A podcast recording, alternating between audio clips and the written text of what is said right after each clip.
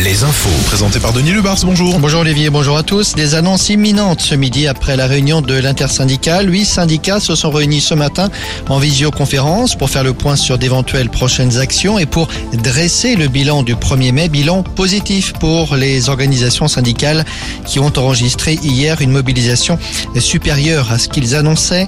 Mais on retiendra aussi ces violences perpétrées en marge des rassemblements, des violences à Rennes, à Nantes et à Angers notamment.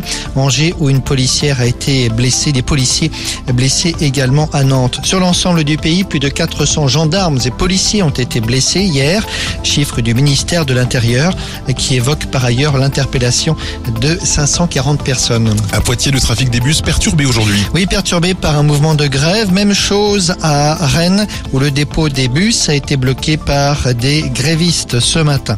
En Vendée, ce sont finalement 8 personnes qui ont été hospitalisées pendant cette rêve partie organisée pendant deux jours et demi près de l'aéroport de La Roche-sur-Yon. Les deux pistes ont d'ailleurs dû rester fermées jusqu'à 19h hier soir. Le propriétaire du site où s'est tenue cette rêve partie a porté plainte.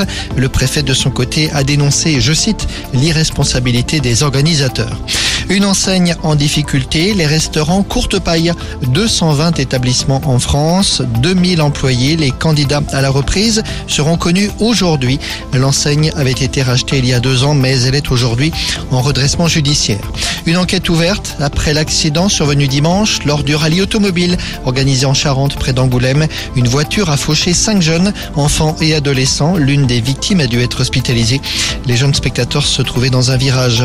Le foot, le retour de Toulouse ce soir, mais cette fois en championnat. Les nouveaux détenteurs de la Coupe de France reçoivent Lens, le troisième du classement. Match décalé du championnat. Le duel entre Brest et Nantes, ce sera demain soir. Et puis en basket, le coup d'envoi des playoffs de la Ligue féminine.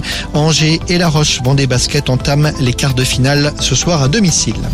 Alouette, la météo.